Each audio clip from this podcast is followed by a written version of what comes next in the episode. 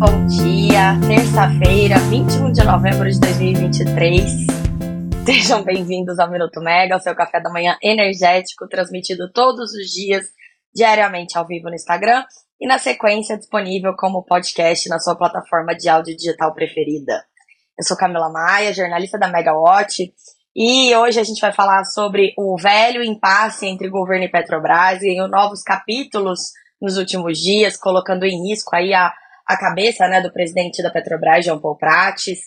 A gente tem rumores de mercado sobre uma nova medida provisória no setor, debate sobre a privatização da CEMIG, transações né, de aquisição, investimentos em renováveis e uma agenda hoje muito cheia de eventos importantes no setor. Então vamos começar pela situação da Petrobras. É, semana passada eu contei aqui que o petróleo recuou, né? Saiu da, das máximas que ele tinha atingido é, em setembro, voltou ao patamar de 80 dólares o barril. Na semana passada até baixou do patamar de 80 dólares o barril.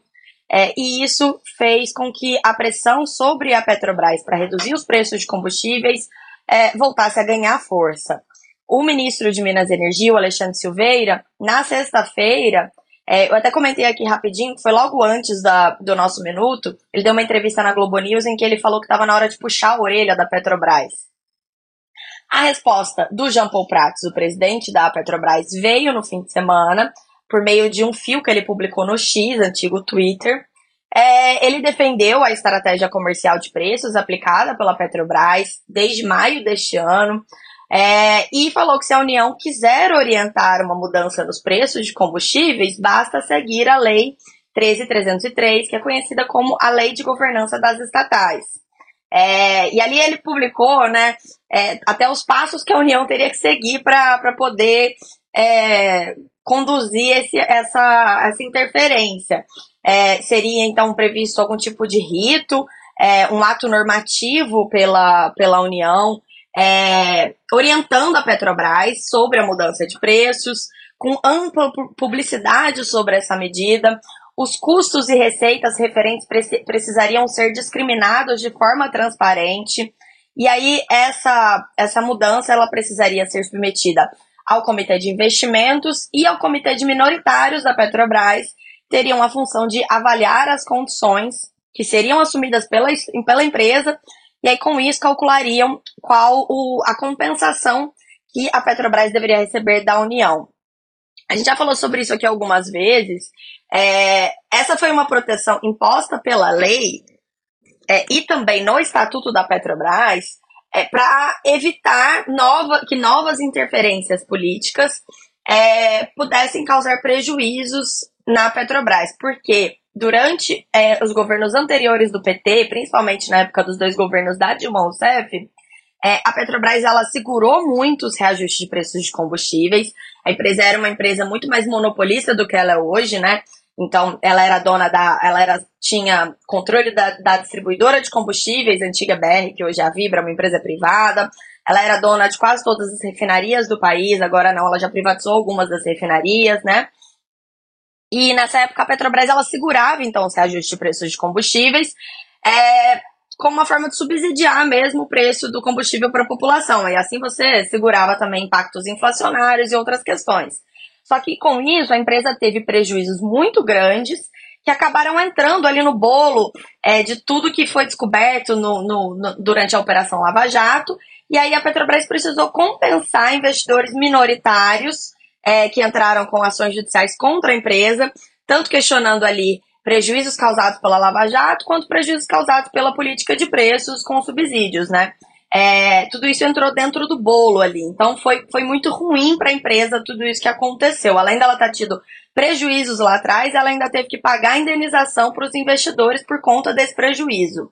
É, por que, que isso acontece? A Petrobras ela não é uma estatal pura ela é, é, se fosse como o caso da Caixa Econômica Federal ou dos Correios, que são estatais, 100% estatais, é, o governo poderia usar é, é a Petrobras para é, subsidiar preços de combustíveis sem problema, é, o prejuízo seria da União. No caso, haveria prejuízo, de qualquer forma, né, prejuízo compartilhado entre todos os contribuintes, mas no caso da, da Petrobras, ela é uma sociedade de economia mista. Então não é tão simples assim. A empresa tem sócios minoritários que compraram ações da Petrobras para financiar planos de investimento da companhia quando ela abriu capital. Lembrando que uma das formas de você financiar seus planos de investimento é abrir no capital, foi isso que a Petrobras fez. Então, esse minoritário, ele é como se fosse um tipo de credor. Ele é um sócio, botou dinheiro ali na empresa, é, e com isso a Petrobras tem um dever de diligência com esse sócio minoritário. O administrador da Petrobras tem esse dever, né? É, e um deles é não ter prejuízo por meio de subsídio de combustíveis. É, a ala do governo, por sua vez, defende que, como existe a lei do petróleo, que foi a lei que justificou a criação da Petrobras, e, e essa lei ela, ela determina ali a questão do interesse público pela empresa, até para justificar uma estatal nessa área, né? Por isso caberia o subsídio. Mas depois disso, a empresa se tornou uma sociedade de economia mista, então passou a ter que equilibrar os dois pratinhos. Ela tem que é, equilibrar o interesse público e o interesse dos acionistas.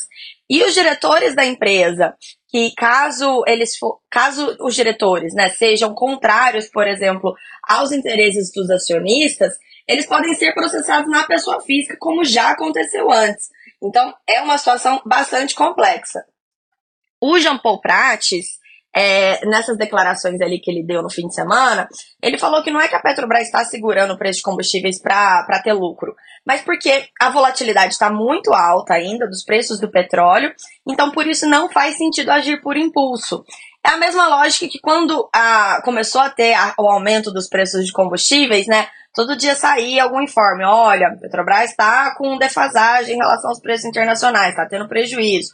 Mas, na verdade, a estratégia comercial, embora não haja uma transparência, a gente então não saiba direito o que está rolando ali dentro, mas essa estratégia comercial de preços, ela tem justamente esse intuito, que é segurar o repasse da volatilidade para os consumidores. Então não faz sentido, segundo a administração da empresa, você reduzir agora e se lá na frente o preço subir de novo, você tiver que elevar de novo o preço dos combustíveis, né? Mata essa questão aí da, da, de segurar a volatilidade dessa estratégia comercial de preços. É, o problema é que isso coloca mais uma vez as atenções voltadas para o cargo de Jean Paul Prates. É, e aí tem várias reportagens falando que o cargo dele está em risco, que ele pode ser demitido a qualquer momento. E isso não é inédito no Brasil, né? É, até no governo anterior, no governo de Jair Bolsonaro, a gente teve várias trocas de presidente da Petrobras por conta de pressão política em cima dos preços de combustíveis. E era um pouco até diferente, porque ali naquela época havia até um discurso né, liberal de, de, de liberdade para a empresa, pró-privatização, ao mesmo tempo, alguns presidentes é, foram demitidos ali por conta dessa discussão.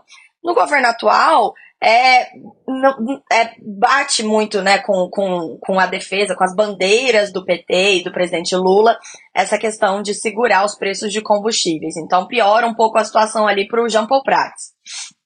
É, o, o, ministro Alexandre Silveira, ele tem, ele, ele e o João Paulo, eles já tiveram alguns embates no começo do ano, vários embates até mesmo públicos, depois deu uma acalmada a relação deles, e agora é, a, a, situação voltou, né? O, Jean Paul, o, o, ministro Alexandre Silveira, por exemplo, em outubro, disse que seria criado um operador nacional dos combustíveis. É, para garantir que as quedas de preços de combustíveis nas refinarias sejam repassadas aos consumidores. Essa declaração assustou muito o mercado, pelo receio de um banco de preços. É uma interferência estatal que seria muito mal vista num setor que é aberto à concorrência. É, esses embates, então, eles não estão acontecendo pela primeira vez. E aí, depois que o Jean Paul se defendeu ali, né, no Twitter no sábado, no domingo, é, o Alexandre Silveira falou de novo sobre o assunto.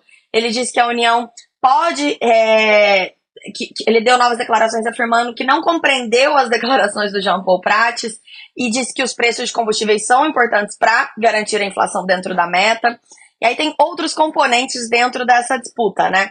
O Valor Econômico é, trouxe hoje uma matéria contando que essa disputa entre o governo e a Petrobras vai além da questão dos preços, porque também tem como razão ali o plano de investimentos da Petrobras para o período de 2024 a 2028, que deve ser apreciado pelo Conselho de Administração da companhia nessa quinta-feira, 23 de novembro. Onde está o impasse? A reportagem conta que esse plano deve elevar os investimentos previstos pela companhia é, dos atuais 78 bilhões de dólares, 78 bilhões de dólares para o período de 23 a 27, para algo em torno de 100 bilhões de dólares entre 24 e 28. Mas ainda tem uma dúvida sobre quanto que vai ser destinado para a exploração de fontes renováveis, né? Que não estavam nos planos anteriores, né? As gestões anteriores da Petrobras do, do, último governo é, não tava, tinha tirado o foco em energias renováveis, isso voltou agora. E a Petrobras tem falado, inclusive, em entrar na geração eólica offshore. É, e aí, o que a Petrobras quer fazer, para acelerar um pouco até, né, é fazer parceria com projetos que já foram desenvolvidos e com empresas que têm já expertise nesse tipo de projeto lá fora. O governo já prefere é, que sejam investimentos em projetos novos, começados do zero e com conteúdo local. Seria algo mais distante, mais caro, né? Obviamente. Então, tudo isso está tá em jogo. É importante lembrar que a governança da Petrobras também está na mira do mercado, porque é, o conselho de administração que vai analisar esse plano de investimentos, esse, esse novo plano de investimentos para pro, os próximos anos, ele tem hoje três secretários do Ministério de Minas e Energia, é, que é algo que é visto como é, contrário à lei de governança das estatais, mas aí houve uma liminar do Supremo Tribunal Federal autorizando essa indicação dos nomes, eles foram eleitos, apesar de toda a polêmica, e aí, não sendo suficiente, o governo propôs ainda uma alteração no Estatuto Social da Petrobras para tirar a limitações contra as indicações políticas na empresa, é, essas limitações que foram colocadas para proteger a companhia de interferência política. Então, é algo que a gente vai continuar acompanhando aqui com bastante atenção. É, falando em estatal, a gente também tem discussão a respeito da CEMIG, a Estatal de Energia de Minas Gerais. A Folha de São Paulo publicou uma reportagem é, no fim de semana contando ali que o Rodrigo Pacheco, que é presidente do Senado e é senador por Minas Gerais, né, do mesmo partido do ministro Alexandre Silveira, inclusive, PSD, é, que ele está articulando uma proposta para federalizar a empresa, a, a CEMIG, é, como uma forma de abater a dívida do governo de Minas Gerais com a União. A dívida de Minas Gerais com a União já beira os 160 bilhões de reais e, e, então uma forma de, abater, de, de, resolver essa questão seria federalizar CEMIG e também outras estatais, como a Codemig, que é uma empresa de participações e tem participação ali na questão do nióbio, e a Copasa de saneamento. É, o Itaú BBA fez ontem uma reunião com um advogado, consultor especialista no tema, para avaliar se essa proposta faria sentido. Teve a presença ali de muitos, de, de muitos investidores, clientes do banco, segundo o relatório que a gente teve acesso, porque é um assunto muito importante, porque essas empresas elas estão é, dentro dos planos de privatização do governo de Minas Gerais, né? Então federalizar, na verdade, seria o contrário do que o mercado aposta.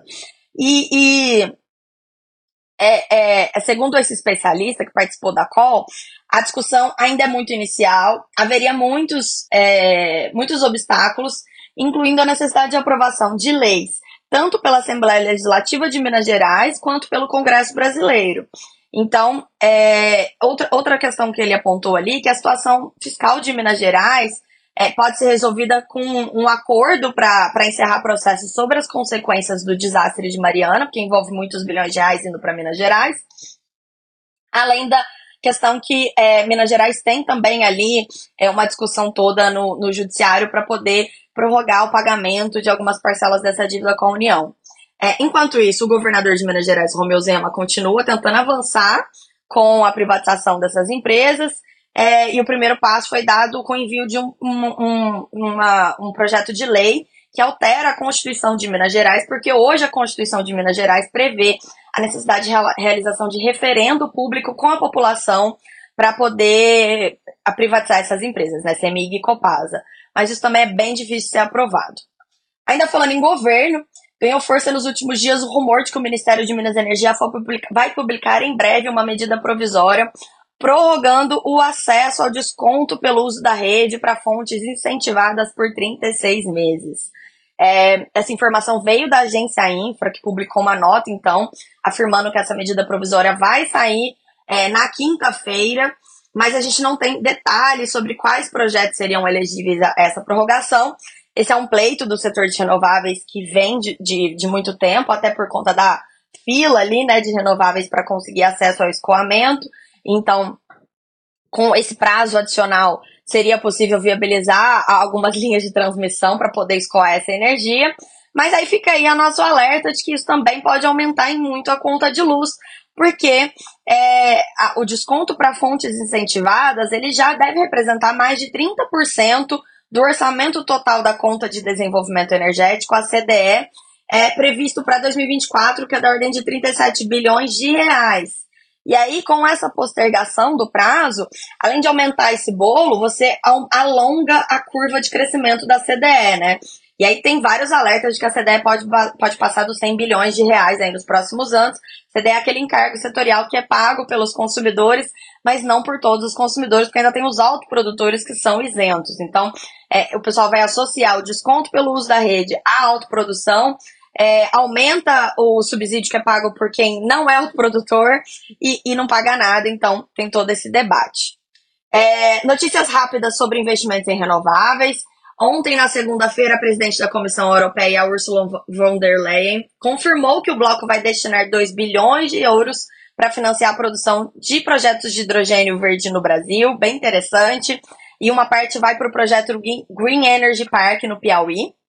É, outra transação bem importante que foi anunciada foi a aquisição é, da Enerfin, que é subsidiária da espanhola Elecnor, pela norueguesa Statkraft. Esse negócio ele envolve 632 megas de potência em projetos eólicos em operação no Brasil, no Rio Grande do Sul e no Rio Grande do Norte, mais, de, mais 68 megas em construção em Pernambuco e muitos projetos em desenvolvimento.